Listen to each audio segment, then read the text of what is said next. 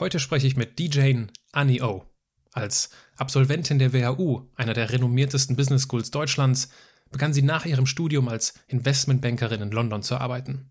Und damit hatte sie es geschafft. Sie war eine kompetente, mit Excel-Sheets jonglierende Businessfrau, die auf ein Einstiegsgehalt von 100.000 Euro stolz sein konnte.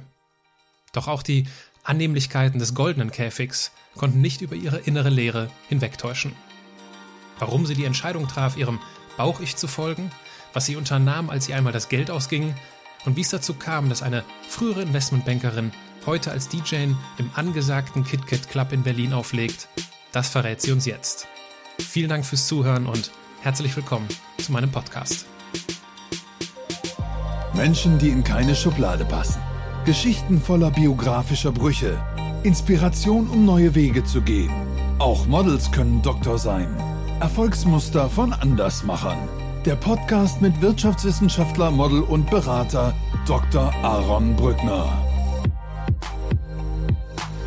Ich habe dann echt gemerkt, wie ich dann Tag für Tag da saß und auf den Computer gestarrt habe und überhaupt keine Motivation hatte. Je mehr finanzielle Begriffe er in den Mund genommen hat, desto mehr so, oh, ich muss, ich muss hier raus. Also ich konnte kein finanzielles Wort mehr hören. Ich habe ja ein Idealbild von mir selber verfolgt, was gar nicht mit mir wirklich verbunden war. Anni, danke, dass du die Zeit nimmst. Hallo, gerne. Für dieses Gespräch. Wie stellst du dich jemandem vor, wenn er dich fragt, was du beruflich machst? Auch inzwischen ganz einfach, sage ich, ja, ich bin DJ. Welche Frage wird dir danach am häufigsten gestellt? Mhm. Ähm, meistens, oh, was für eine Musik? Oder wo legst du so auf? Oder wie lange schon? Oder so. Und was für eine Musik ist es? Ach so, da sage ich immer, gerade wenn ich in Berlin gefragt werde, dass meine Musik eigentlich relativ Berlin untypisch ist, indem ich eigentlich sehr fröhliche Musik spiele, gerne. Ähm, also so ein bisschen Disco-mäßig angehaucht, funky. Klar auch elektronisch, aber schon eher, ich möchte Leute irgendwie Freude bereiten auf der Tanzfläche, dass sie aus sich rauskommen und einfach irgendwie fröhlich sind und ekstatisch tanzen, sozusagen. Wie sieht denn dein beruflicher Alltag aus? das Tolle daran ist, dass es ja gar keinen richtigen Alltag gibt. Also jede Woche ist unterschiedlich. Ähm, es kommt auf meine Bookings an. Ich meine, die habe ich in der Regel so, weiß ich nicht, ein, zwei Monate im Voraus werde ich dann gebucht und dann, ich lege im Schnitt so zwei bis dreimal die Woche auf. Meistens am Wochenende natürlich, manchmal aber auch in der Woche. Das sind dann mhm. eher so Firmenveranstaltungen oder private Veranstaltungen. Ja, und dann ist es eigentlich äh, also ich habe total eine riesige Bandbreite an verschiedenen Veranstaltungen, dadurch, dass ich so auch weit aufgestellt bin musikalisch. Also es kann sein, dass ich mal irgendwie ein relativ trockenes Firmen-Event mache und dann irgendwie auf einer schwulen Fetischparty auflege und dann irgendwie Elektro-Swing bei einer 30er-Jahre-Nacht auflege. Also es ist total, total durcheinander, total super. Und ja, in der Regel habe ich aber in der Woche dann natürlich auch viel Freizeit, was mhm. auch sehr schön ist. Gab es im Jahr 2018 schon so ein berufliches Highlight für dich? Uh, das, da fällt mir gerade tatsächlich noch nichts ein. Ja. Aber ich bin auch gerade, ich weiß nicht, ob das jetzt hier reinpasst, aber ich bin gerade tatsächlich auch in der Phase, wo ich äh, komplett keinen Alkohol trinke und äh, das verändert natürlich auch nochmal die die Wahrnehmung ne, vom Auflegen, wenn man irgendwie im Club ist und so weiter. Sonst ist es natürlich immer Party gewesen, ne? Party, Party mhm. und mittrinken und so weiter. Und jetzt gerade seit ja, sechs Wochen jetzt bin ich halt komplett nüchtern beim Auflegen. Das ist schon ein bisschen anstrengender, muss man sagen. Also da äh, bin ich schon damit konfrontiert, wirklich auch total präsent zu sein, wenn alle anderen Leute natürlich nicht, nicht mehr ganz so nüchtern sind. Und da bin ich gerade so ein bisschen in der Findungsphase, wie sich das anfühlt, einfach auch mal nüchtern aufzulegen. Und das ist nochmal ja, eine interessante äh, Entwicklung. Wirkt sich das auf die Musik aus?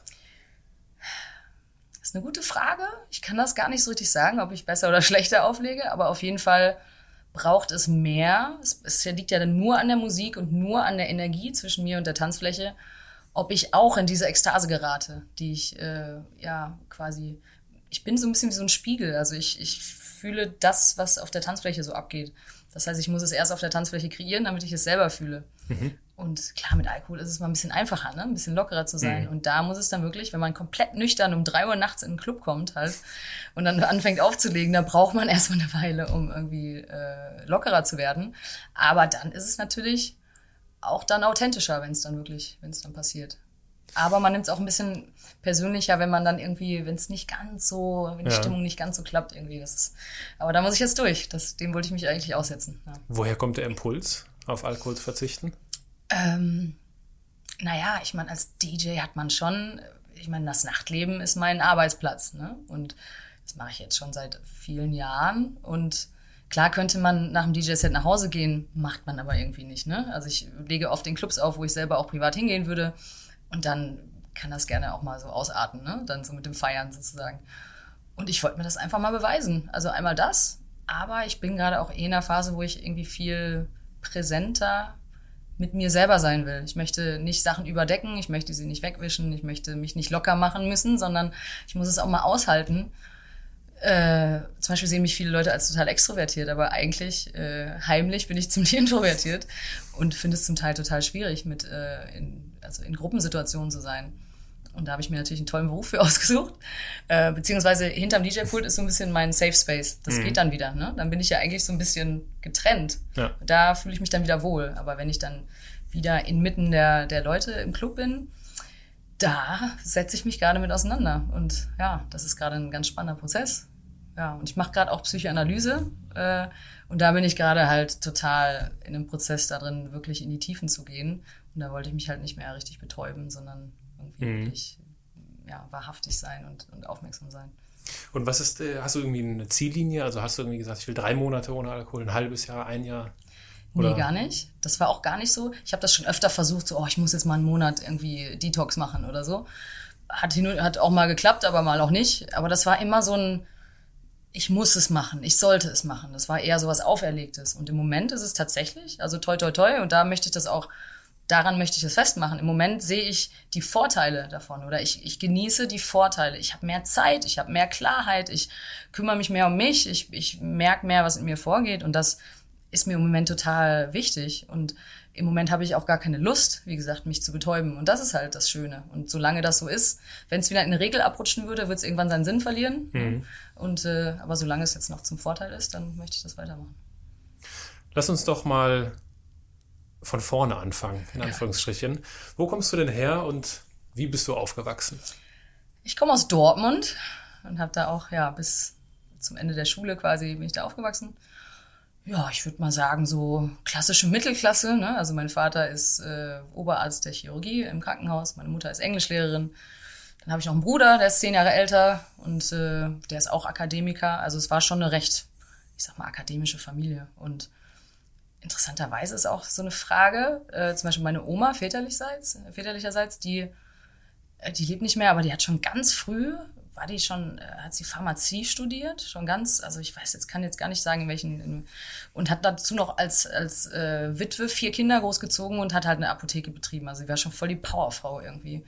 Ähm, und das hat sich irgendwie so durch die ganze Familie, äh, wahrscheinlich so, ist das so gesickert.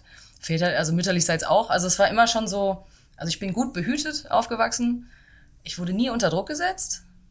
Aber es war für mich absolut selbstverständlich, dass ich äh, viele Fähigkeiten habe, dass ich also intellektuell auch sehr, ja, sag ich mal, gute, gute Voraussetzungen habe. Und es war schon immer so, dass ich damit punkten wollte oder dass ich mich damit irgendwie auch beweisen oder profilieren wollte, weil durch, ja, durch, weiß ich nicht, durch analytisches Denken und ich konnte halt, wenn ich wollte, konnte ich halt in allem total gut sein und das wollte ich dann halt auch. Mhm. ja. Wofür hast du als Kind gebrannt? äh, also ich habe, noch bevor ich das, glaube ich, selber entscheiden konnte, äh, habe ich mit drei Sportarten angefangen und Klav mit Klavier angefangen. äh, ich glaube, dieses typische, wir setzen dem Kind mal allen äh, äh, irgendwie allen verschiedenen Reizen aus und dann mal schauen. ähm, das habe ich alles sehr gerne gemacht. Also es war irgendwie Touren, Schwimmen und Tennis und Klavierspielen habe ich auch sehr lange gemacht. Und dann irgendwann in der Pubertät war alles so, bah, alles weg, weil ich das irgendwie gar nicht mehr als selbstbestimmt erlebt habe. Aber natürlich hat mich alles geprägt, vor allem das Klavierspielen, glaube ich. Das habe ich schon echt mit vier oder fünf angefangen. Und diese Musikalität hat sich natürlich wirklich sehr stark eingeprägt. Und wenn du dann, wenn du gerade davon sprachst, dass du es in der Pubertät abgelegt hast, mhm. gab es dann, was waren dann deine, deine Themen, womit hast du dich beschäftigt? Wofür hast du dich interessiert? ach, da war eigentlich immer nur irgendwie, ja, in der, in der Pubertät war ich sehr, da hatte ich eigentlich eine sehr schlechte Phase. Also ich rede jetzt so 16, 17 mhm. irgendwie. Weil ich irgendwie das Gefühl hatte, dass ich überhaupt nicht, ich glaube, ich war ein bisschen überfordert mit allem, was ich vorher alles gemacht habe und hatte irgendwie das Gefühl, dass es nicht alles so selbstbestimmt war, sondern ich war total damit beschäftigt, alles abzulehnen, was Fremde Einflüsse waren, habe mich eigentlich ziemlich isoliert und war in der Zeit auch echt nicht gut drauf. Also da, das ist echt so ein bisschen so eine, ich sag mal auch eine persönliche Lücke. Ähm, habe total viel Schule geschwänzt. Ich konnte es überhaupt nicht aushalten, irgendwie unter Leuten zu sein. Also da hatte ich echt eine Art Burnout. Also im Nachhinein gesehen hatte ich mit 17 echt einen Burnout. Und da habe ich einfach auch wieder durch Therapie sozusagen, äh, äh, ja, habe ich dann noch die Kurve gekriegt. Also ich habe tatsächlich in der Oberstufe bestimmt ein Viertel meiner Zeit gefehlt ne? und habe trotzdem irgendwie das zweitbeste Abi noch machen können. also ich habe dann noch die Kurve gekriegt sozusagen. Ja. Wie ging es denn dann nach dem sehr guten Abitur weiter? Ja, es war schon in der Oberstufe. Klar kam dann irgendwann die Frage auf, was will ich denn machen? Und ähm, das ist eine ganz witzige Anekdote. Ich hatte dann, meine Eltern waren im Urlaub, ich habe dann eine Party gemacht zu Hause und musste natürlich alle Spuren beseitigen. Und da habe ich dann gemerkt, dass ich eigentlich totale Freude daran hatte, alles wieder an seinen Platz zurückzustellen. Also alles wieder aufzuräumen und wieder irgendwie zu ordnen. Und dann dachte ich mir, ach, ich mag Struktur und Ordnung und irgendwie so Effizienz. Und dann dachte ich mir, und dann kam so diese Idee mit, äh, klar, ich will jetzt nicht Putzfrau werden, sondern irgendwie so mit BWL und Unternehmensstrukturierung, Unternehmensberatung, keine Ahnung. Und dann kam das so und dann habe ich mich informiert und dann habe ich mitbekommen, dass es private Unis gab mit Aufnahmetest. Dann wurde ich natürlich schon wieder geflasht, weil ich so dachte, ah, yeah, ne, da will mhm. ich mich beweisen und habe mich dann tatsächlich bei der zu dem Zeitpunkt ja, am besten Uni beworben und dann auch, auch nur bei der. Habe dann den Aufnahmetest gemacht und habe echt so gesagt, okay, wenn ich genommen werde, gehe ich dahin, wenn nicht, mache ich es halt an einer, an einer öffentlichen Uni. Ja, und dann wurde ich halt angenommen und habe das dann angefangen. Wir sprechen ja von der WHU, sehr renommierte Business School in der Tat. Ähm, was hat dir denn im Studium am meisten Spaß gemacht? Hm, Spaß ist eine große Frage. Ich, also erstmal war das, äh, das Studium war unglaublich anspruchsvoll, unglaublich beladen von Sachen. Also ich bin dann kaum mitgekommen. Also es war schon so, dass ich ähm, also ich hatte zum Beispiel noch eine, eine, Beziehung, also mein Freund war noch in Dortmund und ich habe eigentlich fast jedes Wochenende noch mit ihm verbracht. Und dadurch, das hört sich jetzt total blöd an, aber dadurch habe ich zwei Tage Lernen verloren. Und das hat echt einen krassen Unterschied gemacht. Also das war echt schon so, dieses, oh Gott, ich muss das fast schon aufwägen. Ne? So.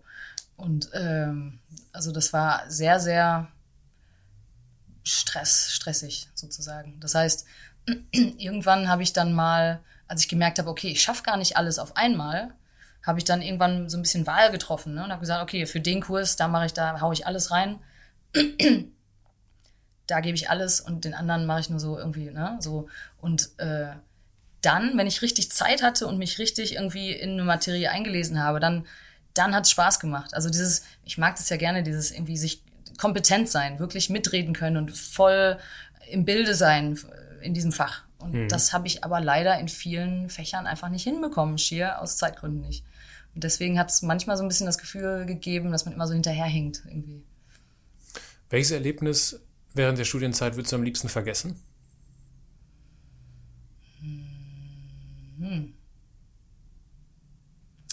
Es ja jetzt nicht so ein Erlebnis, aber ich würde auf jeden Fall.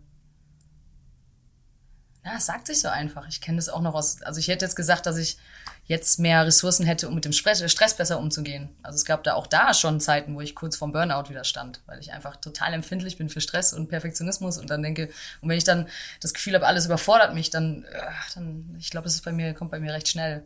Und da würde ich äh, irgendwie mir jetzt, meinem früheren Ich, ein paar Ressourcen mitgeben, um zu sagen, ey, chill mal. ja. Ich meine, das finde ich ja interessant, weil dann warst du ja genau in der, Richt äh, genau in der falschen Business School. Also wenn du sagst, ne, diese, dieser, diese Herausforderung des Stresses ist äh, ein Thema bei dir. Wie hast du es denn dann geschafft, das Studium fertig zu machen? Ich muss sagen, damals ist mir das ja noch gar nicht so bewusst gewesen. Ne? Also, hm. dass ich, äh, ich wusste ja, also bis dato in der Schule hatte ich ja nie Stress. Ne? Also ich ja. kannte ja Stress an sich gar nicht so richtig. Und für mich das Ding war eben dadurch, dass es ja so tief in dieser, in dieser Leistungsmotivation verwurzelt war oder in dieser Selbstbestätigung, habe ich ja den Fehler immer bei mir gesehen und nicht bei dem, was mir aufgelastet wird, sondern ich schaffe es nicht, dem allen gerecht zu werden. Deswegen ist es immer so einfach, ne, das dann bei sich selber zu suchen. Hm. Und ähm, dann kommen dann eher so, oder das war jetzt auch nicht bewusst, aber es ist dann eher so, oh, ich bin ich gut genug für das alles hier oder so. Also es war jetzt nicht so nicht so stark, ne? Aber weil ich meine, andere haben dann natürlich auch mit gestruggelt, ne? Also es, ich war jetzt nicht die einzige, ne? Also es, es waren alle, ich meine, alle hatten andere Arten damit umzugehen, aber es war schon für alle sehr sehr tough. Und ja, wie habe ich es geschafft? Also wie gesagt, das Grundstudium waren drei Semester. Dann hatten wir zwei Semester Ausland, äh, Auslandssemester. Und das hat mich erstmal wieder gerettet, weil nach dem Grundstudium war ich echt, wie gesagt, fast irgendwie äh, im Burnout. Und dann das Jahr im Ausland ist dann erstmal sehr gechillt. Das ist dann, das hat mich dann wieder gerettet. Und dann gibt's noch drei, nochmal drei, oder gab es, damals war ja noch Diplom, dann gab's nochmal drei Semester Hauptstudium. Und dann war es ja so, dass ich nach dem, das war ja dann nach dem sechsten Semester, also ein Jahr vor dem Abschluss, hatte ich ja dann schon das Praktikum, äh, hatte ich bei Merrill Lynch gemacht und hatte dann schon einen Arbeitsvertrag in der Tasche. Also ein Jahr vor dem Abschluss. Das heißt, dann danach war ja alles Pillepalle quasi. Ne? Dann mhm. war es ja eigentlich relativ egal. Wo warst du im Ausland? Also ich war in Dublin und in Brüssel. Okay.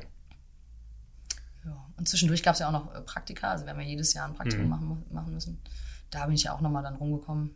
Aber wie gesagt, der, der, der erlösende Moment war tatsächlich dann äh, ja, mit dem Arbeitsvertrag in der Tasche. Und dann hatte ich ja eigentlich noch ein Jahr. Klar musste ich dann noch meine Punkte sammeln und, und das Diplom fertigstellen, aber da, dann hatte diese, diese Erreichung des Arbeitsvertrages, hatte eigentlich, hat das dann ersetzt, dieses, Leist, diesen Leistungsgedanken im Diplom, weil eigentlich wurde das ja dann quasi mhm. schon geschiftet. Ne? Dann hatte ich ja mhm. schon das, das Ziel erreicht, sozusagen. Und das war ganz entspannt dann, das letzte Jahr. Wenn du an solche Begriffe wie Leben, Erfolg oder Karriere denkst, wie hat die WHU oder deine akademische Ausbildung in Summe dein Denken oder deine Überzeugungen hinsichtlich dieser Begriffe verändert? Ich bin ja eigentlich immer eher der Meinung, oder es fragen mich öfter Leute, was die WHU mit mir gemacht hat oder was sie mit den Studenten macht. Und ich denke eigentlich oft, dass die Kausalität andersherum ist, nämlich dass die WHU schon bestimmte Leute anzieht. Mhm. Nämlich, äh, dass es quasi nur eine Selektion an Leuten ist, die sich dahin begeben, weil sie schon so denken und nicht, weil sie dadurch äh, so zum Denken gebracht werden, sozusagen. Mhm. Ähm, also im Endeffekt habe ich ja die Wahl getroffen, weil es in meinem kopflastigen Plan von ich will das Beste erreichen, was ich kann, war das halt, kann man ja so sagen, war das quasi ein Werkzeug. Ne? Habe ich mich bei der besten Uni beworben und dann äh, war das ja quasi mein Fahrplan. Ähm, und dann klar wurde das natürlich noch verstärkt, wenn man da eben so mit so vielen Möglichkeiten einfach äh, ja, beregnet wird sozusagen. Ne? Also es war ja dann im Hauptstudium, kommen echt zwei, dreimal die Woche die größten Firmen an die Uni, stellen sich uns vor und bewerben, also werben um uns und so. Das ist natürlich, da kriegt man schon so, ah, irgendwie fühlt man sich natürlich geschmeichelt. Ne? Und dann ist es halt so ein Selbstläufer. Dann ist es halt ganz natürlich, dass es so weitergeht. Auch ich will das Beste erreichen. So. Mhm. Du hattest gerade schon selbst erwähnt, dass du dann deinen Arbeitsvertrag in der Tasche hattest mhm. bei Merrill Lynch. Zum damaligen Zeitpunkt ja so die, ich glaube, renommierteste Investmentbank der Welt.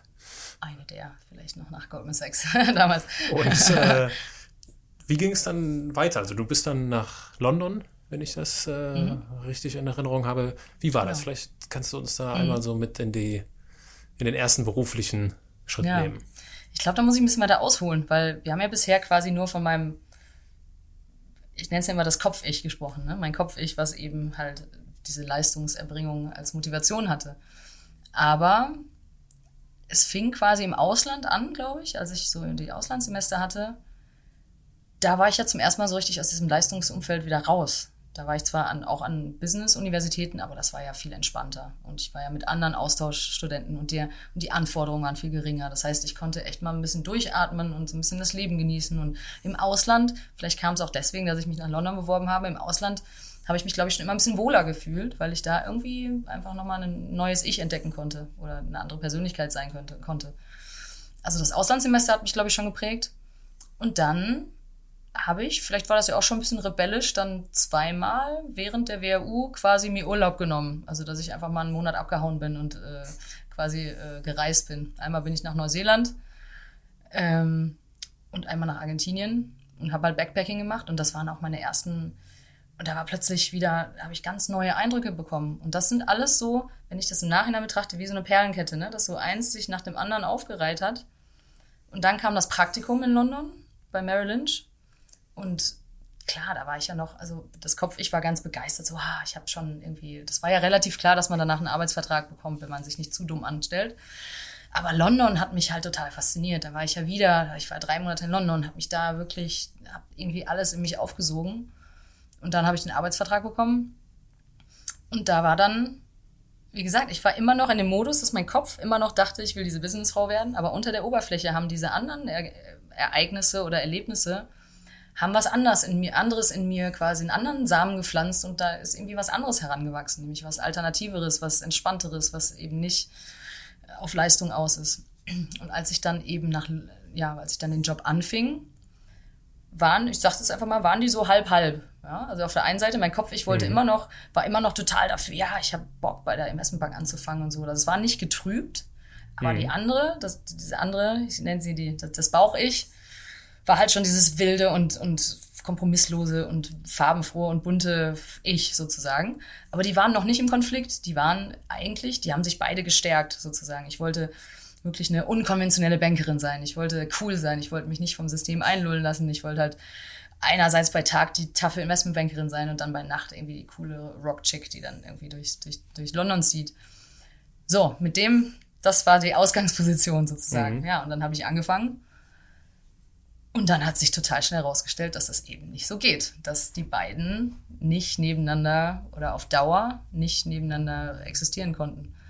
Nämlich mein Bauch-Ich, also das, das wilde, freiheitsliebende Ich, das hat sich natürlich total schnell viel zu eingeschränkt gefühlt und eingeengt gefühlt. Und das war wirklich richtig, also das war schon nach, nach wenigen Wochen kam das schon, das hat sich richtig auch ja, körperlich vielleicht nicht, aber psychologisch oder psychosomatisch wirklich, ich war echt total lethargisch und wollte gar nicht mehr in die Bank gehen und wollte echt nur noch nach Hause und so. Das war, ich habe mich immer mehr, irgendwas in mir hat sich immer mehr dagegen gesträubt und das war mir selber total überraschend, weil ich eigentlich noch so, ja, yeah, jetzt geht's in die Bank. Ne? Und ähm, also es hat mich selber überrascht, wie schnell das dann gekippt ist, sozusagen. Wie schnell die Illusion von der, von diesem kompetenten, erfolgreichen äh, Business-Job dann, wie schnell, das war für mich so überraschend, wie schnell das quasi sich in Luft auf, aufgelöst hat.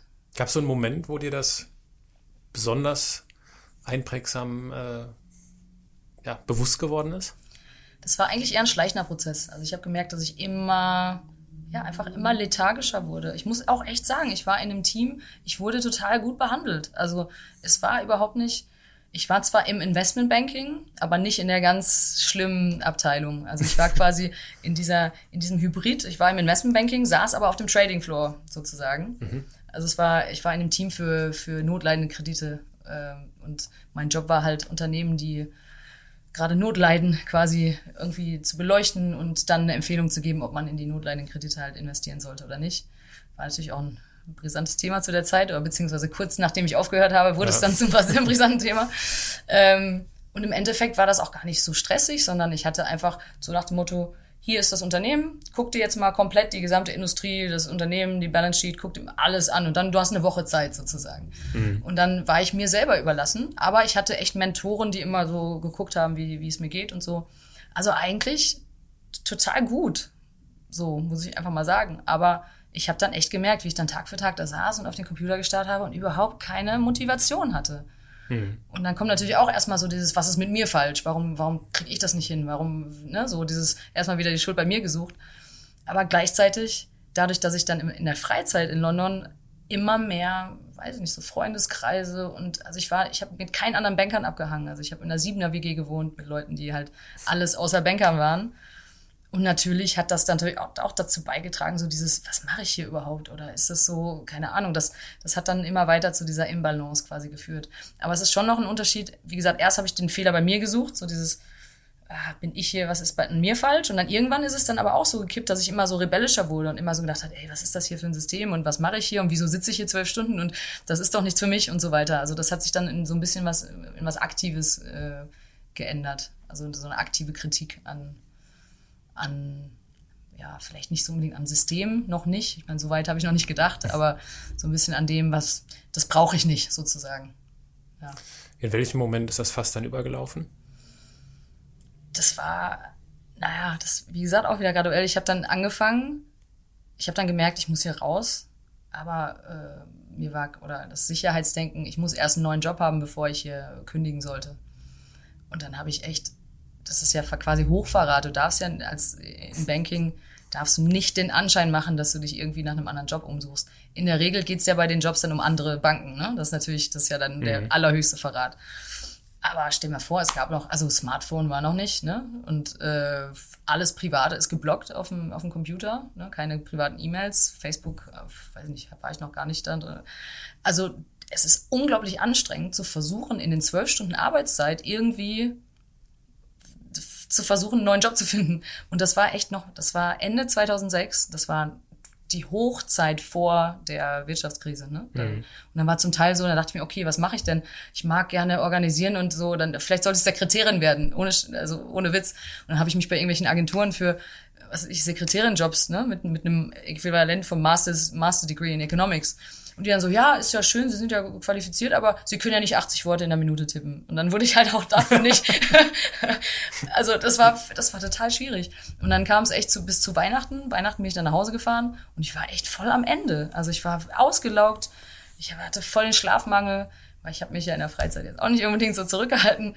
Ähm, und da war der Punkt, wo ich dann irgendwie zwei Tage nur gepennt habe und meinen Eltern schon gesagt habe, ich werde, nur dass ihr schon mal wisst, ich werde, ich werde kündigen, aber ich hatte halt noch keinen neuen Job. Und dann habe ich mir halt im Januar eine Woche freigenommen und habe gesagt, in der Woche muss ich einen Job finden, damit ich kündigen kann, sozusagen. Und ja. Da drängen sich jetzt bei mir zwei Fragen auf. Erste Frage, was haben deine Eltern gesagt? Und zweite Frage, welchen Job hast du gefunden? also meinen Eltern, das muss ich denen echt hochhalten, dass, also ich habe das ja auch so begründet, also das war ja so, ich halte das nicht aus, ich kann das nicht, das tut mir nicht gut, mir geht's nicht gut halt, ne? Hm. Und äh, mein Vater war so, ja, okay, also der, war da ganz entspannt. Und meine Mutter auch, aber sie sagt, im Nachhinein sagt sie, dass sie da schon innerlich schockiert war, aber sich das nicht hat anmerken lassen. Aber die haben mich weiter, also die haben das so ganz angenehm aufgefasst und meine Mutter dann so, ja, aber mach, stell sicher, dass du einen neuen Vertrag unterschreibst und so. Also wieder so ein bisschen Sicherheitsdenken, aber es kamen keinerlei Vorwürfe, keinerlei Ausreden wollen wo, ich meine, keine Ahnung, ich bin ja froh, dass es so war, aber ich meine, die haben mir ja auch das Studium finanziert, ne? Das ist ja schon. Aber ich glaube auch im Nachhinein, dass sie noch gar nicht, ich glaube, die haben das gar nicht, noch gar nicht die Reichweite verstehen können. Ne? Also vielleicht haben sie gedacht, okay, vielleicht macht es jetzt Unternehmensberatung oder so, keine Ahnung. Also ich glaube nicht, dass sie das dann so, dass ich konnte es ja auch nicht vorhersehen, hm. aber dass ich dann zu einem, weiß nicht, freiberuflich alles Mögliche, nur keinen Vollzeitjob machen, äh, mich wandle, war, glaube ich, uns allen nicht klar. zweite Frage, was der, was ich dann, genau, in, in der Woche, ja, ich bin dann irgendwie von Agentur, also Arbeits, also nicht Arbeits, nicht deutsche Arbeitsagentur, sondern, äh, wie heißt das nochmal, äh, Recruiting Agencies, ne, in London. Hm. Bin ich dann von Agentur zu Agentur gegangen. Und dann war ich ja noch so, ja, also Bank soll es nicht mehr sein, aber so das Gehalt könnte ja, also wäre schön, wenn das Gehalt noch so ein bisschen bleiben könnte. Und dann meinte jemand so, ja, da hat er mir von Financial PR irgendwie vorge, ne, so, und ich so, je mehr finanzielle Begriffe er in den Mund genommen hat, ist mir so, oh, ich muss, ich muss hier raus. Also ich konnte kein finanzielles Wort mehr hören irgendwie. Und dann, aber er hat mir irgendwie PR so in den Kopf gesetzt und dann habe ich mich einfach, habe ich einfach gegoogelt und irgendwie ein paar PR-Agenturen rausgesucht. Und da war eine total coole, alternative, hippe, die so mit Kunst und Musik und Kultur zu tun hatte. Und dann habe ich mich da irgendwie spontan beworben. Und die so, ja, du bist ja, also, bist ja völlig überqualifiziert so. Also, wir haben jetzt gerade leider nichts frei, wir haben nur ein unbezahltes Praktikum, aber ich gehe nicht davon aus, dass du das machen willst. Und ich so, och, ich komme mal vorbei. Ja, und dann habe ich echt in der, quasi in der Kunst, im Team für Kunst und äh, ja, für, für Ausstellungen und Museen und Galerien und so dann angefangen. Erstmal ein unbezahltes Praktikum. Also bin ich von Investmentbanking zum unbezahltes Praktikum gegangen. Vielleicht nochmal einen Schritt zurück zum Investmentbanking. Ja. Äh, zum, zum Investmentbanking was macht denn, oder wie erklärst du dir das, dass dieser Job, der dich ja nicht nur psychisch, sondern auch physisch angewidert hat, regelrecht, so einen Reiz für so viele junge Menschen ausmacht? Das ist echt, das ist eine sehr, sehr, sehr gute Frage. Und hm, da müsste ich jetzt echt mal ein bisschen länger drüber nachdenken. Ähm, ich kenne das, ich kann das jetzt gerade nur vom Gefühl beantworten. Irgendwie sehe ich da Ähnlichkeiten zum Beispiel. Ich kann das jetzt noch nicht erklären, aber ich sehe da Ähnlichkeiten darin, wie viele Jugendliche heutzutage den ganzen Instagram-Selfie-Influencern hinterherrennen. Das ist so dieses, ich will zu etwas dazugehören, ich will irgendwie etwas kopieren, ich möchte, ich brauche irgendwas, was meinen Selbstwert erhöht, dadurch, dass ich irgendwas nachmache. Ich kann das gar nicht so richtig erklären, aber da, und ich war ja eine von denen, so ein bisschen. Also ich hätte eigentlich immer gedacht, dass ich ein sehr reflektierter Mensch bin, aber anscheinend ähm, bin ich davon auch beeindruckt gewesen zumindest. Ich habe es nicht deswegen gemacht, zum Beispiel, das kommen wir ja gleich bestimmt auch noch drauf. Es war für mich ja nie das Geld, was gezählt hat. Deswegen konnte hm. ich so einfach wieder aufhören. Es ging mir nie ums Geld. Bei mir ging es wirklich nur um diese Selbstbestätigung, um dieses Dazugehören wollen. Hm. Aber irgendwie kam meine kritische Kapazität ja doch, noch sehr schnell rein. aber ich kenne es ja schon. Man sieht es aber überall, nicht nur im Banking, dass dann so die jungen Leute, die dann so ganz eager sind und irgendwie so übermotiviert sind und irgendwie so ganz nicht mehr für sich selber denken, sondern irgendwie einfach was nachmachen. Und das, ich, schon wieder keine Erklärung dafür, aber das macht mir auch ein bisschen Angst, so in, in jedweden oder in vielen Richtungen. Hm. Dann lass uns doch weitermachen. Das heißt, ja. du hast dann irgendwas mit PR gemacht, irgendwas mit Kultur. Ja. Wie ging es weiter? Ja, dann habe ich eben das Praktikum gemacht und dann wurde ich dann da übernommen. Habe dann, glaube ich, ein, weiß ich nicht, ein Sechstel verdient von dem, was ich vorher verdient habe. Wie viel hast du vorher verdient, wenn ich fragen darf? Ach so, ja. Also mein, mein Einstiegsgehalt war in Pfund 37.500 Pfund. Das sind, waren damals ungefähr, sagen wir mal, 50.000 Euro.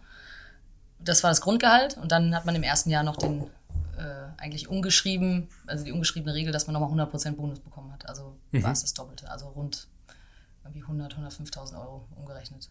Davon lässt sich auch in London leben. Davon lässt sich auch in London leben. ja, auf jeden Fall. Also ich hatte jeden Monat kam mehr Geld rein, als ich überhaupt brauchte. Ich hatte ja auch keine Ausgaben. Ich habe in einer 7er WG gewohnt. Ich hatte ja keine luxuriösen ich bin ja nie in diese Clubs gegangen, wo all die Banker hingehen, sondern ich bin ja immer in die coolen Clubs gegangen, wo dann alles. ja. Also das Leben war für mich sehr billig eigentlich. Ja, vor allem, wenn du zwölf Stunden am Tag arbeitest, äh, vielleicht noch sieben Stunden schläfst, ist ja die Frage, das wie viel Geld kannst du in den wenigen Stunden auch noch ausgeben? Ja, genau. Und wie gesagt, ich bin eher in, in zu Konzerten oder zu, in kleine Pubs gegangen und Konzerte. Also ich bin hm. ja nie, habe da nie eine Flasche Wodka in irgendeinem Mainstream-Club gekauft. ja. Das heißt, äh, Du hast deutlich weniger dann verdient. Ja. Wie lange hast du denn den Job dann gemacht in der PR-Agentur? Ähm, ja, das war dann so eine Sache. Das hat eigentlich erst so, ich fand es total erfrischend. Ich konnte anziehen, was ich wollte. Ich konnte reden, wie ich wollte. Es war natürlich alles so vom Umfeld her genau das, was ich so wollte. Aber im Endeffekt wurde mir klar, dass dann die Arbeitszeiten waren gar nicht so sehr anders. Also ich bin, musste morgens aufstehen, musste morgens schon eine Zeitung lesen, bevor ich zur, zur Arbeit ging. Musste dann die Zeitung, also jeder musste das machen und dann eine Zeitung vorstellen. Dann hast du auch weiß ich nicht, acht bis zehn oder ja, acht, neun Stunden gearbeitet und musstest abends dann oft noch zur Veranstaltung gehen. Also im Endeffekt äh, war das alles viel cooler, aber die Zeit wurde mir genauso genommen. Und da habe ich dann auch gemerkt, interessanterweise, das war dann äh, quasi die zweite Erfahrung, wo ich dann gemerkt habe, wo ich mich, wo ich auch angefangen habe, mich, mich, mich irgendwie eingeengt zu fühlen. Also im Endeffekt ging es nicht nur um das Banking an sich, sondern einfach um das, was mir von meiner persönlichen Zeit weggenommen wird. Mhm. Und dann habe ich auch, äh, ich glaube, das habe ich dann acht Monate gemacht oder so. Und dann wurde mir klar, ich brauche mehr Freiheit. Ich brauche ich, ich brauch Selbstbestimmung. Da kommt wieder das Thema durch, ne? Von früher mhm. auch. Und äh, ja, und nachdem ich da dann gekündigt hatte, von da an ging es dann jahrelang wirklich nur, also Teilzeitjobs, Nebenjobs und Freelance-Jobs, die ich mir dann selber zusammengewürfelt habe, sozusagen, weil ich einfach dieses Gefühl der Selbstbestimmung brauchte. Hast du so ein paar Beispiele für so Teilzeitjobs? Ja, also am Anfang habe ich dann für, eine, für so eine Kunst-Website gearbeitet, die so, was weiß ich, Reviews und Artikel geschrieben hat. Dann, also hin und wieder war auch ein bisschen was BWLiges wieder dabei. Dann habe ich für irgendeinen Immobilienmakler dann irgendwie Personal Assistance gemacht. Es war natürlich auch trocken, aber es war halt dann nur zwei, drei, zwei, dreimal die Woche und nach meinen eigenen Stunden sozusagen. Und das war mir das Wichtige. Und ja, und dann zu der Zeit fing es ja auch mit der Musik an, sozusagen. Das war ja dann im eigentlich schon, ja, fast schon während der Bank. Aber das hat ja dann immer mehr Leidenschaft oder Energie auf sich gezogen. Das heißt, das, das Berufliche war mir dann gar nicht mehr so wichtig, das war dann nur noch Mittel zum Zweck. Mhm. Und der Zweck war dann quasi die Band. Die das heißt, äh, bevor die Band kam, äh, warst du ja eher Musikkonsument. Ne? Du sagst, du warst viel auf Konzerten mhm.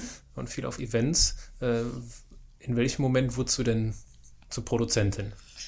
Also da gibt es tatsächlich einen, Key-Moment so. Und zwar äh, stand ich da bei so einem Konzert und habe halt, äh, war wie in Trance und habe so den Schlagzeuger angeguckt. Und da ist mir aufgefallen, krass, ich gucke ja immer so. Den, also mir ist dann plötzlich das Muster aufgefallen, boah, ich bin voll fasziniert vom, vom Schlagzeug, also vom Schlagzeugspielen. Und dann kam in dem Moment echt so ein, oh, ich will es auch lernen. Ich, ich lerne Schlagzeug spielen. Und dann, das war echt so, bam, okay. Das war noch während der Bankenzeit sogar, so zum Ende der Bankenzeit. Und dann irgendwie sofort, mein mit, einer meiner Mitwohner war, konnte Schlagzeug spielen, hat mir dann zu Hause in der Küche irgendwie ein paar, äh, paar Sachen gezeigt. Und ich habe richtig gemerkt, das war sobald, es war wie ein Schalter, der umgelegt wurde im Kopf. Und ich habe das so aufgesogen. Und dann habe ich mir ein elektronisches äh, Drumkit gekauft und habe es mir selber beigebracht. Und es war plötzlich, meine ganze Wahrnehmung hat sich verändert als ich dann Lieder gehört habe, habe ich nur noch diese Drum-Rhythms gehört und habe echt wie obsessiv quasi diese, diese, mir das so selber beigebracht. Und das war echt so, als wäre das so aus mir rausgesprudelt. Das war total krass. Also, und äh, ja, und dann führte eins zum anderen. Dann habe ich in einem Pub irgendwann mal einen Typen kennengelernt, der mir erzählt hat, dass er in einer Band spielt. Und dann meinte er, auch unser Schlagzeuger hört bald auf. Willst du nicht mit, willst du nicht einspringen? Ich so, boah, ich hatte gerade drei Monate irgendwie, äh, ich so, yeah, okay. Hab mir dann gleich, da war ja noch, ne, da, da war das Bankengeld dann noch ein bisschen gut für, hab mir dann gleich ein ganzes Schlagzeug gekauft und hab dann zu Hause, danach irgendwie fünf, sechs Monaten Schlagzeugen habe ich dann meinen ersten Auftritt gehabt, sozusagen. Und in, in London dann? In ja? London, ja, ja. Klar, das sind ja kleine, kleine Maße, ne? das war so ein kleines, aber, und da hat's dann angefangen mit, mit dem Musizieren sozusagen. Und wie, wie seid ihr an Aufträge gekommen? Also wie kann ich mir das vorstellen? Ja, also erst war das, wie gesagt, erst bin ich ja in eine existierende Band mit eingestiegen, aber das ging gar nicht lange. Und dann haben hier der, der Typ, den ich kennengelernt habe, und ich haben dann zusammen äh, eine Band gegründet, Rotkäppchen, Roadcaption, kann natürlich keiner aus, aussprechen, oder?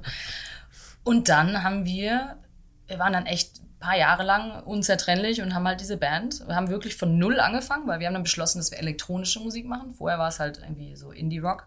Mhm. Und dann haben wir echt, und das war aber eine total schöne Zeit. Also wir haben uns dann einen Laptop gekauft, wir haben uns irgendwie mit den ersten Programmen rumgefuchtelt und dann, wir haben, wir waren ganz viel auf Konzerten und es war so richtig, wir waren richtig inspiriert, voll leidenschaftlich und wir haben aber echt von null angefangen und das war eine lange Zeit, ne? Also man, erst fängst du dann an, in normalen Rock-Venues zu spielen, dann merkst du irgendwann, na, mit elektronischer Musik passt das nicht so gut und dann über lange Zeit hinweg haben wir dann den Weg in die Clubs gefunden. Also eigentlich dass wir dann zwischen DJs im Club spielen, macht viel mehr Sinn, obwohl wir live, ein Live-Act sind, als dass wir irgendwie bei Konzerten spielen sozusagen. Ja, und dann haben wir das wirklich durch immer weiter, durch Persistence sozusagen immer weiter ausgebaut. Was macht man? Also verteilt man Flyer oder ja. es, war, also es gab ja noch nicht so äh, die, die, das ganze Prinzip des Online-Marketings ja, und ja, äh, oh, MySpace gab es schon. das hat noch geholfen. Aber eigentlich wie ich immer wieder die Erfahrung gemacht habe, mein ganz, also mein ganzes musikalisches Leben lang, einfach Kontakte knüpfen, selber weggehen, in den Club gehen, zu Leute kennenlernen und Leute belabern, Veranstalter belabern. Dann irgendwann kommt man dann dazu. Aber wirklich eigentlich immer dieses Face-to-Face -face ist immer viel erfolgreicher als irgendwelche Cold-E-Mails. Für wie viele Jahre hast du es dann gemacht, die Rotkäppchen? Genau, Band? Rotkäppchen. Also von, von der Geburt bis zum Ende von Rotkäppchen waren es, würde ich mal sagen, 2007 bis 2012, also so fünf Jahre ungefähr. Ja, und das war, ich glaube, der Höhepunkt war vielleicht so 2010 oder so. Da haben wir dann echt, also wir haben damit nie genug Geld verdient, dass wir davon leben konnten. Mein Bandpartner hat halt auch noch einen normalen Job nebenbei gemacht. Aber ich hatte zwischendurch echt so dieses, ich habe also eigentlich die Band immer gemanagt, ich habe alles so, alles logistische und marketingmäßige und Kontakte knüpfen und so weiter gemacht.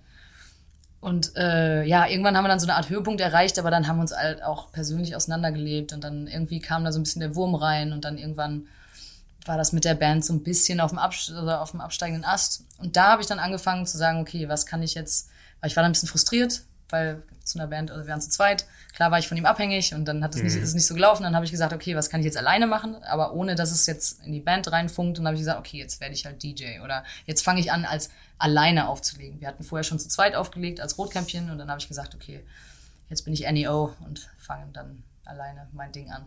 Ja, und so hat das mit NEO dann angefangen. Und das hast du auch in London gestartet? Genau, ja.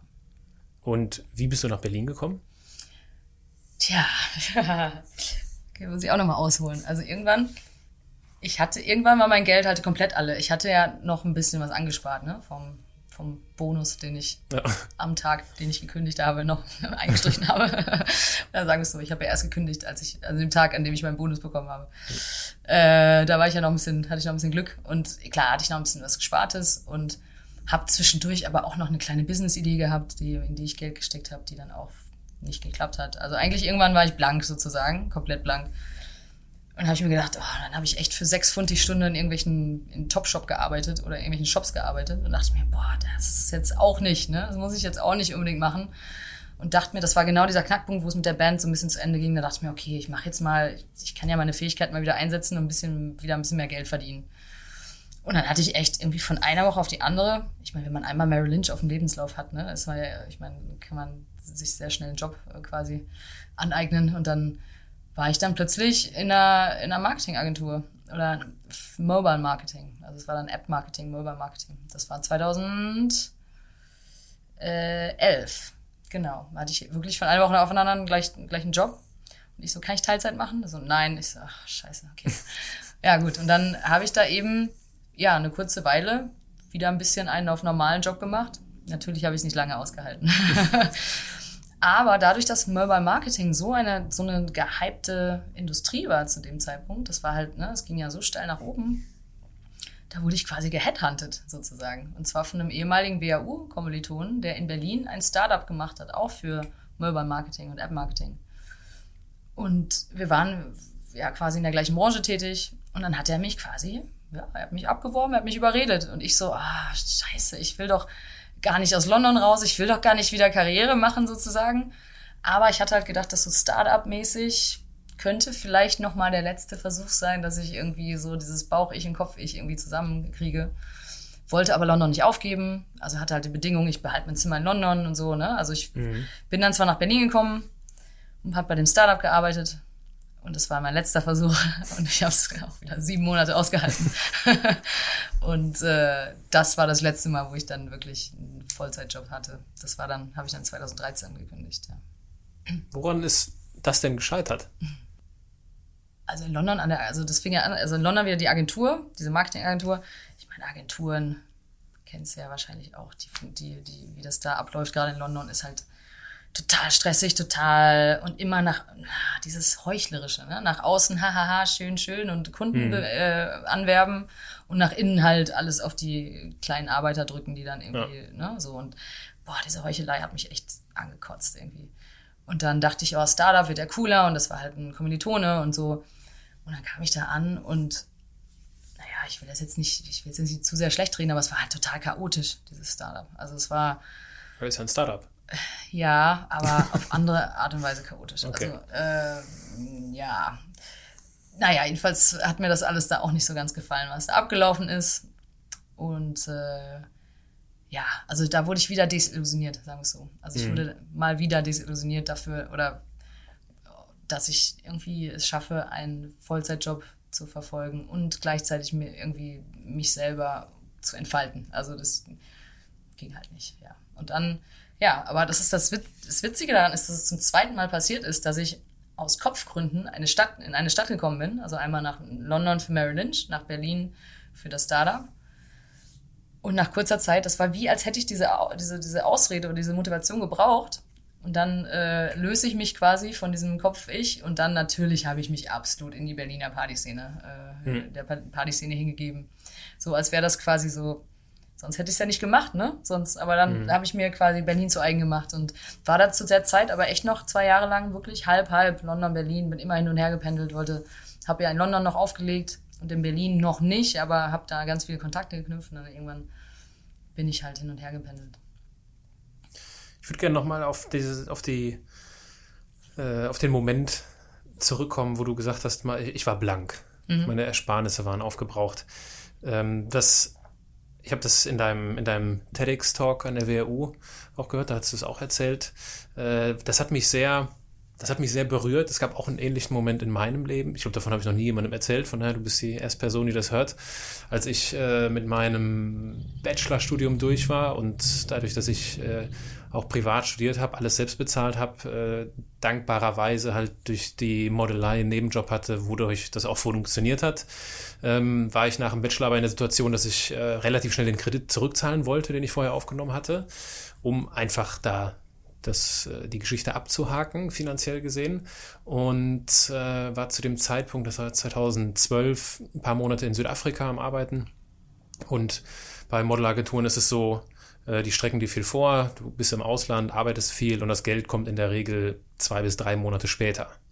Und da war es so, ich hatte große Beträge an, äh, an die Bank überwiesen äh, und war zwar quasi in so einer Situation, dass ich noch kein Geld hatte, was aus Südafrika kam und aber so viel Geld an die, ein bisschen zu viel Geld an die Bank überwiesen hatte, dass ich tatsächlich, äh, und ich erinnere mich noch sehr gut daran, da habe ich, in, hab ich in Hamburg gewohnt, hatte einen Job in Berlin und äh, bin zurückgefahren und hatte tatsächlich null Euro. Also null. Mhm. Und das war, ähm, das war schon, und das war jetzt ja noch nicht mal extrem, weil ich wusste, ich bekomme in wenigen Tagen äh, mhm. eine größere Überweisung auf mein Konto. Aber ich erinnere mich daran, wie ich mich in dem Moment unglaublich schlecht gefühlt habe, äh, regelrecht schon geschämt habe. Ähm, und jetzt ist das natürlich für dich, würde ich sagen, das war ja noch eine krassere Situation, weil du hattest ja nicht das Gefühl, oh, in sieben Tagen bekomme ich äh, eine Überweisung auf mein Konto, ich kann mich ja mal entspannen. Wie war das? Wie bist du damit umgegangen? Tatsächlich ist es so, dass gar nicht dieser Zeitpunkt äh, der, der schlimme war.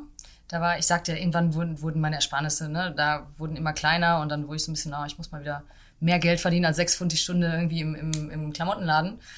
Aber damals hatte ich noch ein Gefühl von, oder war mein Sicherheits- oder war meine Grenze, meine Sicherheitsgrenze noch viel, wie soll ich sagen, noch viel straffer angelegt. Also ich wurde dann schon nervös, als ich dann, dass ich irgendwie in einem Monat mehr ausgebe, als ich äh, einnehme. Aber noch, ich war noch längst nicht im Minus oder so. Ne? Also mhm. da war ich noch so ein bisschen, ähm, da wurde ich schon sehr schnell nervös sozusagen. Und dann habe ich ja schnell den Job gefunden. Das war ja gar nicht so schlimm. Aber das Schlimme war dann tatsächlich, wie ich erzählte, als ich dann den letzten Startup-Job in Berlin, als ich den dann gekündigt hatte. Das mhm. war dann so, da war ich an einem Punkt, so dieses, okay, das war es jetzt, nie wieder Vollzeitjob. Ich werde jetzt, ich werde mich jetzt aufs DJing konzentrieren. Hatte aber ein Zimmer in London, ein Zimmer in Berlin, hatte gerade noch eine Wohnung gekauft in Berlin. Ich hatte halt Fixkosten von 2000 Euro im Monat und war da ein bisschen blauäugig, äh, beziehungsweise ich hatte da noch einmal kurz irgendwie so einen Freelance-Job, also noch für das Mobile Marketing-Ding, da habe ich noch mal kurz irgendwie einen Monat noch gut verdient, so und dann stand ich halt da. Und jeden Monat 2000 Euro, ich meine, das, äh, ja, ging halt nicht, ne? Und dann, und da bin ich dann richtig schnell, irgendwie ging es ganz schnell bergab. Also jeden Monat 2000 Euro vom Konto, ne? Und dann so, boah, und das waren ja alles Sachen, die ich jetzt nicht so schnell klar, also ich bin dann in London ganz schnell umgezogen in ein ganz kleines Zimmer und habe dann selber in meiner Wohnung gewohnt und so. Ich habe ganz schnell konsolidieren müssen. Aber trotzdem war es erstmal ein freier Fall. Und da ganz klar war da ja dieses, okay, ich habe jetzt nichts irgendwie, ich habe jetzt keinen Job in der Pipeline oder ich habe jetzt noch nicht genug DJ-Aufträge und ich habe jetzt, also das war echt, das war eine sehr schwierige Zeit. Da habe ich auch echt dran geknabbert, eben wie du sagtest, du hast es ja vielleicht nur ein paar Tage gehabt, wo diese Scham, klar, das war auch voll Stress, aber auch echt Existenzangst. Wie, also von, von außen gesehen war es wieder, natürlich kann man es im Nachhinein wieder sagen, vielleicht ein bisschen übertrieben. Theoretisch hätte ich natürlich immer irgendwie meine Eltern fragen können, mhm. aber dazu war ich zu stolz. Mhm. Also ich habe es gar nicht in Erwägung gezogen, irgendwie Hilfe in Anspruch zu nehmen. Weder vom Amt, noch von den Eltern, noch von irgendwem, sondern ich musste, das war mir klar, ich muss es alleine auslöffeln. Ich habe die, ja, die, die, wie soll ich sagen, Dreistigkeit gehabt, mir zu sagen, mir einzubilden, dass ich jetzt für mich sorgen kann, dass ich frei sein will und so weiter. Da hat, ne, das so dieses Scham und Stolz sind da sehr, sehr nah aneinander. Und ähm, ja, und dann musste ich halt total schnell kreativ werden. Hab dann drei, vier verschiedene Nebenjobs gemacht, halt auch wieder so Online-Marketing und, und äh, Admin für Leute und dann irgendwann war es echt so, da war echt ein Punkt, wo ich an, in einem Monat war ich so, ich habe nicht genug Geld für meine Miete am Ende des Monats. Was, wie kann ich jetzt sofort Geld machen? Was habe ich denn für Skills? Und ich habe mich echt hingesetzt und dann kam mir so, okay, was kann ich? Okay, ich kann gut Englisch und Deutsch sprechen. Ah, Übersetzung, okay. Und dann habe ich echt auf Ebay Kleinanzeigen eine Anzeige geschaltet. Ich bin natürlich jetzt nicht, äh, äh, wie heißt das hier, vereidet, ne? Oder wie heißt das, vereideter äh, Übersetzer? Keine Ahnung. Mhm.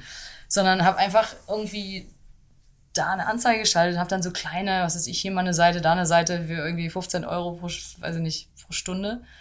Aber so habe ich das dann quasi zusammengeklaubt und dann habe ich auch echt dadurch, also ich, im Endeffekt habe ich mehrere tausend Euro durchs Übersetzen verdient weil ich dann ja, durch diese Anzeigen irgendwie dann sofort das umsetzen konnte.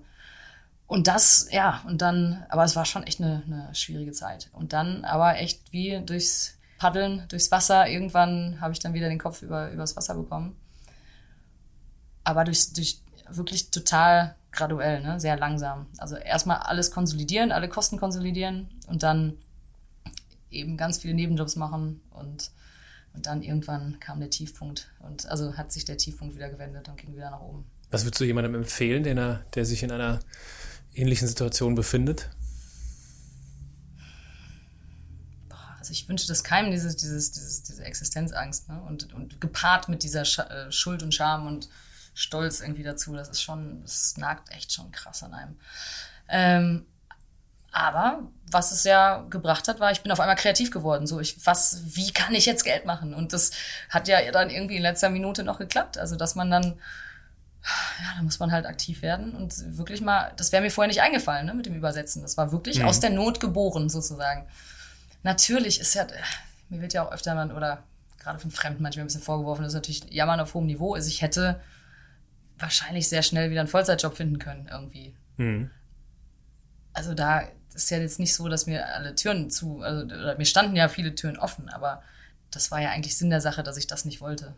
Also eigentlich, klar, habe ich einen Preis bezahlt für aber eine hohe, eine hohe Motivation, die schon sehr hoch gegriffen ist, ne? So dieses Ich will frei sein sozusagen. Mhm. Also in der die Empfehlung dann an der Stelle in der Not den Mut zur kreativen Lösung haben. Ja, und wirklich prakt auch ganz praktisch denken. So, was kann ich, was habe ich, wie kann ich, mhm. welche Kanäle stehen mir offen, um sofort Geld zu machen. Mhm. Man könnte auf den Strich gehen, aber man kann auch mhm. ähm, ja, irgendwelche Anzeigen schalten. Und das ist halt der Vorteil der heutigen, weiß ich nicht, des Internets, ne? Kann man mhm. natürlich ganz schnell sofort. Ich, äh, man kann auch Sachen verkaufen auf Ebay oder so erstmal, aber irgendwann ist das auch vorbei. Ja. ja. Kommen wir zu, zur Musik. Mhm. Wie funktioniert denn das Geschäftsmodell DJ? Hm. Das, das Schöne daran ist, ist ja, dass ich total überhaupt kein Geschäftsmodell habe und keinen Businessplan habe, sondern einfach alles nur geschehen lasse. Also irgendwie so aus dem Bauch heraus äh, ja noch nicht mehr Entscheidung treffe, sondern ich habe keine richtigen Ziele, sondern ich nehme einfach Gelegenheiten wahr, sozusagen. Und somit, ich habe ja auch äh, Unternehmertum sogar als, als Hauptfach oder als äh, Major im, in, in der WHU gehabt. Und eigentlich mache ich alles jetzt genau gegenteilig. Also, dass ich mir weder, ich mache mir echt nicht viele Gedanken, und, sondern es kommt, es führt eins zum anderen. Also, was ganz groß ist auf jeden Fall, hatte ich vorhin schon gesagt, dass ich bin einfach privat, aus privatem Anlass total auf Feiern gegangen, weil ich mich, weil ich das total toll fand und so dieses sich, sich treiben lassen und tausend Leute kennenlernen. Und diese, na klar, neu in Berlin war natürlich nochmal was ganz Tolles und was ganz Neues. Und irgendwie, ich meine, es gibt tausende Menschen, die das Wochenende feiern gehen, aber irgendwie kamen dann gewisse Dinge zusammen, dadurch, dass ich ja auch irgendwie durch mein Äußeres recht erkennbar ist. Das hat natürlich so ein Wiedererkennung. Also habe ich schon alleine als Privatperson so eine Art, so ein kleines Image, weil ich ja immer überall erkannt werde sozusagen. Mhm. Und dann irgendwann auf den Partys, wo ich eh schon war, dann einfach mal die Veranstalter angequatscht. Und dann hat das so, hat irgendwie eins zum anderen geführt. Und im Endeffekt ist das wie so ein großer, wie so ein Riesenschneeball, der immer weiter rollt sozusagen. Und je mehr man sich, ne, je mehr ich auflege, desto mehr Leute kommen wieder auf mich zu. Und inzwischen ist von meinen Bookings jetzt sind es wirklich, ich würde sagen, 98 Prozent der Bookings kommen einfach als Anfrage. Also es ist nicht so, dass ich irgendwen kontaktiere und irgendwo frage, mhm. kann ich auflegen, sondern es ist alles Mundpropaganda oder auch ganz viel irgendwelche Eventagenturen, die mich anschreiben, weil irgendwer irgendwo mich mal gesehen hat und denen davon erzählt hat. Und das ist halt jetzt wirklich Jahr, über Jahre hinweg ein riesen Netzwerk und Mundpropaganda geworden. Und das ist halt jetzt geil. Also da kann man sich, das, das läuft jetzt quasi einfach so. Gibt es etwas, was du anders machst als andere DJs? Ja, ich würde sagen, ähm, einmal, also verglichen zu den, ich sag mal, durchschnittlichen, durchschnittlichen Club-DJs, habe ich, ja, ist eine Frage, ob man es als Vorteil, also ich sehe es als Vorteil, ich habe mich viel mehr diversifiziert in, in, ähm, an Musikrichtungen. Das heißt, ich mache eben auch Firmen-Events und private Events. Also ich würde mal sagen, dass einige Techno-DJs sich zu schade wären, auf irgendeiner privaten Veranstaltung irgendwie 70er-Jahre-Musik zu spielen. Ne? Äh, das kann ich auch verstehen, weil es gibt halt, ich bin zum Beispiel auch kein Produzent, also ich produziere nicht meine eigene Musik, deswegen bin ich da auch viel freier. Also ich, ich spiele, ich bin wirklich mit vollem Herzen DJ, das heißt, ich möchte die richtige Stimmung kreieren oder die, die Stimmung der Leute treffen. Und egal, ob es jetzt in einem Club, in einem dunklen Club ist oder bei einer Hochzeit, ja, oder ja, Kindergeburtstag habe ich noch nicht gemacht, aber ich sage es einfach mal so. Das heißt, ich freue mich, wenn ich den Leuten wirklich eine Freude bereite musikalisch. Und das heißt, ich habe mir ein riesen Repertoire angeeignet und bin halt total flexibel. Also ich kann Techno spielen, ich kann Rockmusik spielen, ich kann 70er, 80er, 90er spielen, ich kann alles spielen, wenn ich das will. Und das macht mich halt mehr zu so einem Handwerker irgendwie. Also da ist DJ wirklich ein Handwerk, weil da geht's dann wirklich ums Gespür. Also da, da kann man dann, je mehr Repertoire man hat, desto mehr kann man sich darauf äh, ja, begrenzen, wirklich dann auf sein Gespür sich zu verlassen. Mhm. Ähm, aber ich glaube, dass, wie gesagt, viele DJs, die ich so aus der Clubszene kenne, sich wahrscheinlich dafür zu schade wären, sozusagen. Mhm. Und ich habe mein Image als NEO sozusagen, habe ich sehr weit, sehr, sehr weit ausgedehnt. Also es kommen, also ich habe so Tage, wo ich so denke, oh Gott, jetzt ist das alles so verwässert. Also ich, auf meiner Website habe ich irgendwie drei, vier verschiedene Genres und dies und das und auch Presse und Videos, einmal übers DJing, einmal übers Private. Also es ist alles total ineinander vermischt und ich denke manchmal, ach, sollte ich das irgendwie trennen oder mhm. ne, das irgendwie Firmen-Events und so. Und dann denke ich mir, nein, scheiß was drauf. Ich lasse es jetzt so, weil genau das ist eigentlich auch meine Stärke, dass ich eben so wandelbar bin. Mhm. Und das öffnet mir so unglaublich viele Türen. Ja. Wie stellst du sicher, dass du kreativ bleibst?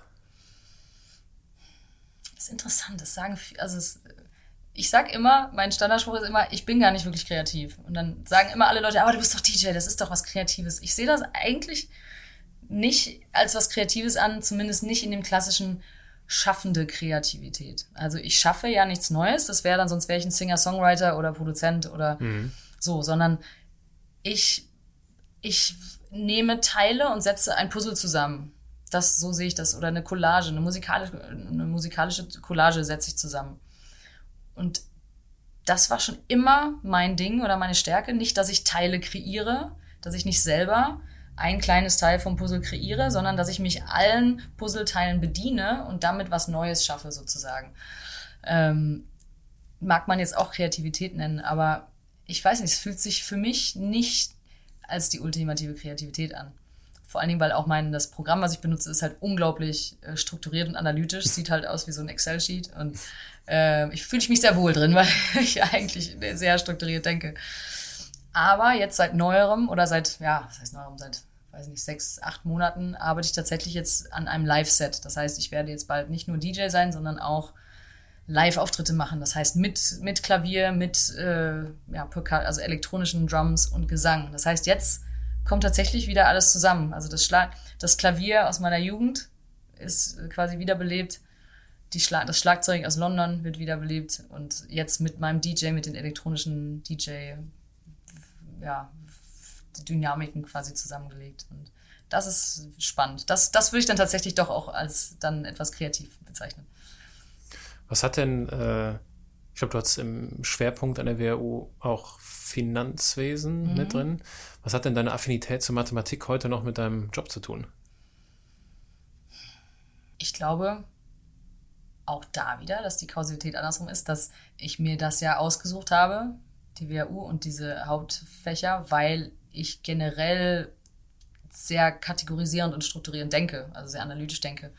Und das wird sich ja in meinem ganzen Leben anwenden, ohne dass, ich, ohne dass mir das bewusst ist. Mhm. Also ich merke auf jeden Fall, was krass ist, die Art und Weise, wie meine Software funktioniert, ist wirklich, dass ich, ja, ich, ich muss das jetzt äh, beschreiben, äh, das ist ganz witzig. Also es sieht wirklich, also man sollte sich vorstellen, wie so ein tabellarisches, wie so, ein, so eine Excel-Tabelle. Ne? Mhm. Und dann äh, ist jede Spalte sozusagen, ist eine, ein Genre, aber das Genre ist jetzt nicht, das denke ich mir zum Teil auch selber aus. Ne? Also ist, mein, für mich ist Genre das, was, was, welche Stimmung die Musik kreiert. Also dann steht da zum Beispiel, was weiß ich, irgendwie floaty, happy, new disco oder so. Ja, das ist so ein Genre. Dann halt, und jede Zelle ist ein Song, ja. So, dann, dann kategorisiere ich natürlich schon mal krass äh, irgendwie äh, einem Genre, so, zuordnen. Dann hat jeder Song eine Farbe und es gibt drei Farben. Äh, Orange bedeutet, dass es mit einer Melodie anfängt, dass der Song mit einer Melodie beginnt. Blau bedeutet, dass er mit einem Beat, also einfach nur mit einem nicht melodischen Beat an, anfängt. Das heißt, das sagt mir was darüber aus, wie ich, wie ich den reinmixen kann oder soll oder muss. Weil mit Blau kann ich alles mixen, mit Orange musste, müsste ich schon in Harmonie mixen, also je nachdem, welche Tonart das hat. Und da steht halt in jedem Song auch noch die Tonart mit dabei. Und dann schreibe ich mir zu jedem Song auch noch Notizen auf. Also es ist sehr, also ich habe es so eingerichtet, dass ich wirklich nur vom visuellen her auflegen könnte, ohne dass ich die Musik höre. Das ist, glaube ich, schon leicht neurotisch. Aber das, das hilft, also ich fühle Schon sehr kalkuliert. Ja, ja, genau. Und das, aber damit fühle ich mich halt total wohl. Also deswegen, es gibt sicherlich DJs, die wie damals, klar, Vinyl ist jetzt leider nicht mehr so häufig, aber dass sie halt spontan irgendwie aus ihren Plattentellern greifen oder aus den, aus den ne, äh, ihre Platten greifen oder die vielleicht viel intuitiver auflegen. Und ich bin halt sehr strukturiert darin. Wenn du so auf deinen Werdegang zurückblickst, was würdest du anders machen? Das ist ja mal philosophisch gesehen oder spirituell gesehen kann ich ja gar nichts anders machen. Ähm,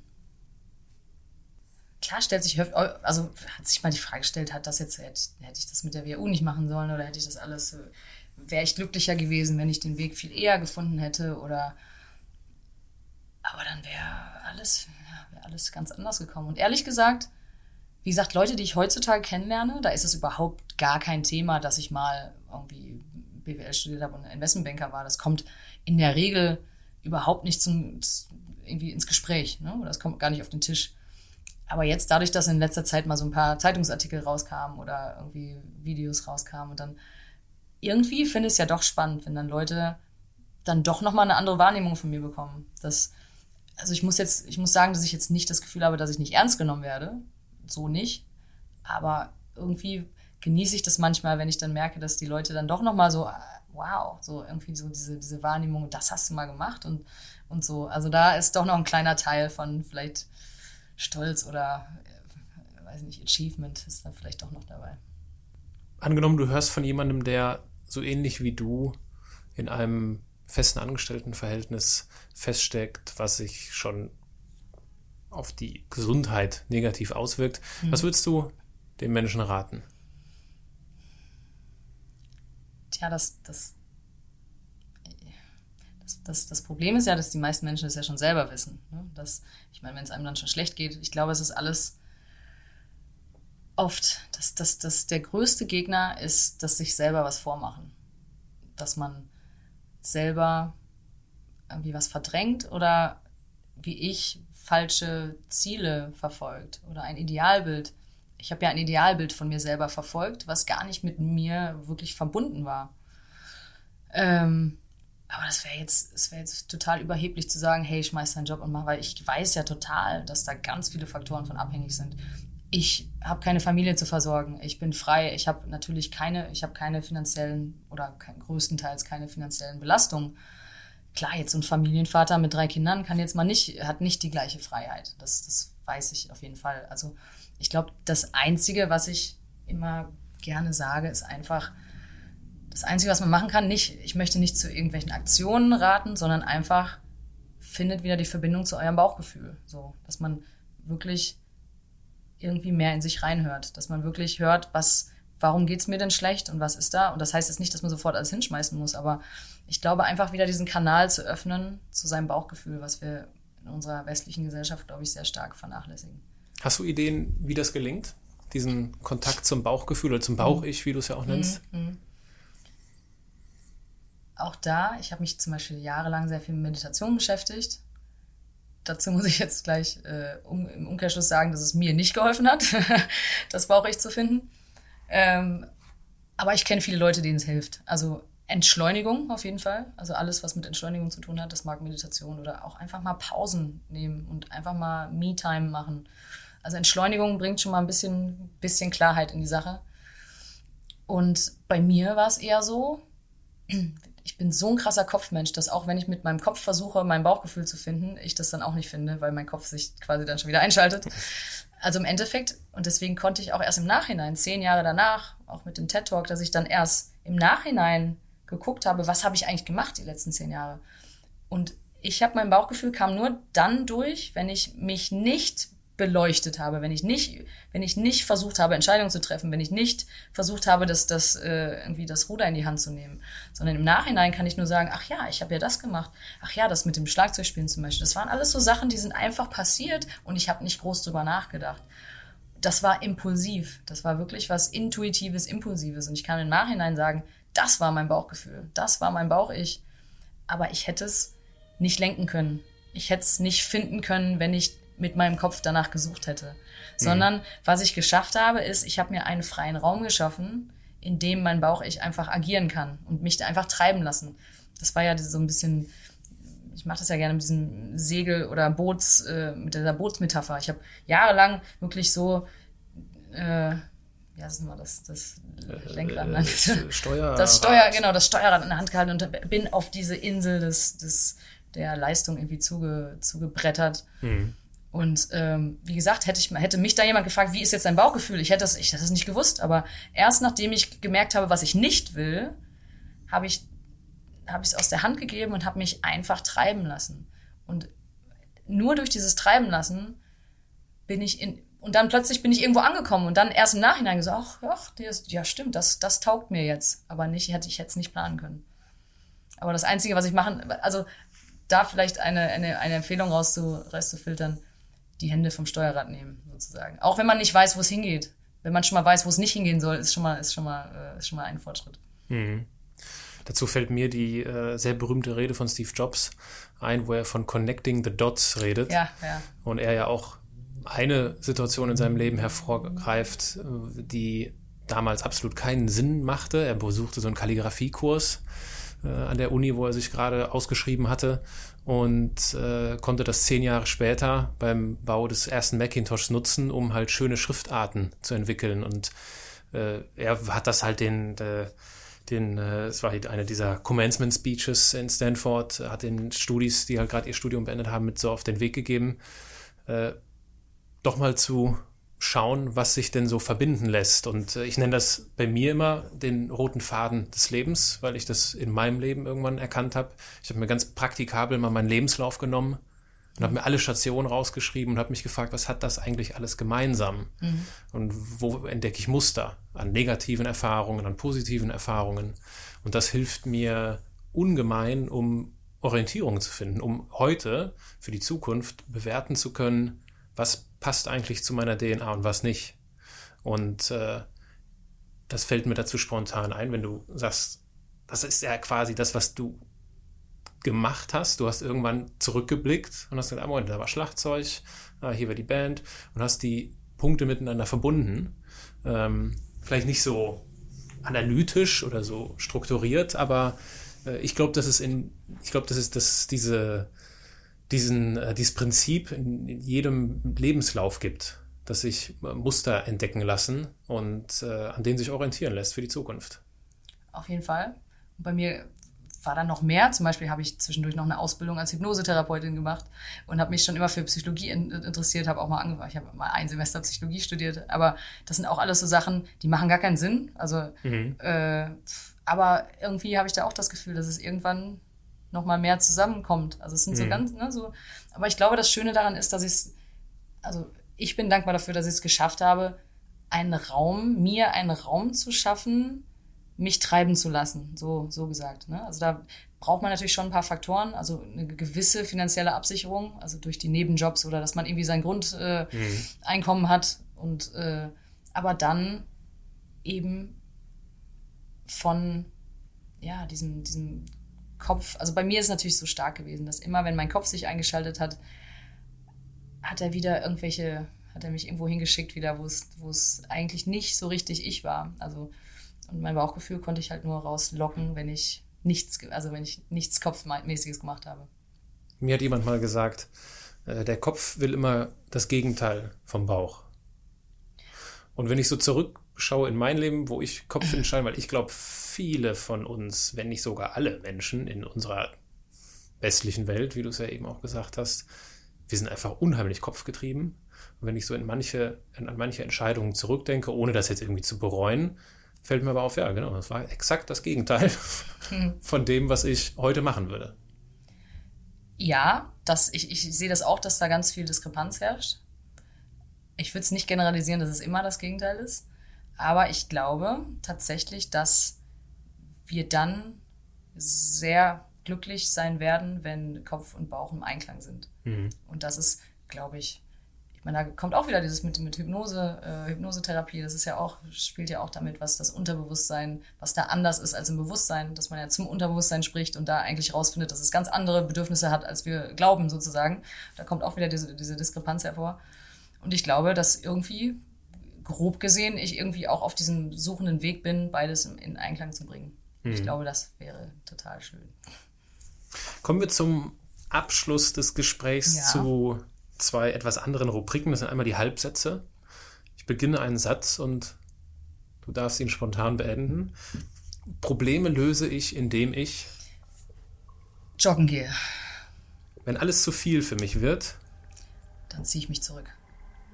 Selbstbewusstsein gewinne ich durch. Mm. Oh, das ist schwierig. Ähm, Spontanität. Mir fällt es schwer. Mich in, in Gruppen mein, meine Rolle zu finden. Die letzte Rubrik wird noch kürzer, sind Assoziationen. Also ich schmeiß den Begriff zu und du kannst ja. damit spielen. Avicii. Oh, traurig. Selbstverwirklichung. Ja. Yeah. Geld. Nicht wichtig. Zu Hause. Da, wo ich mich alleine wohlfühle. Anni, ich danke dir vielmals für deine Zeit und für dieses offene und ehrliche Gespräch. Danke auch. Gab es etwas, was du aus diesem Gespräch mitnehmen konntest?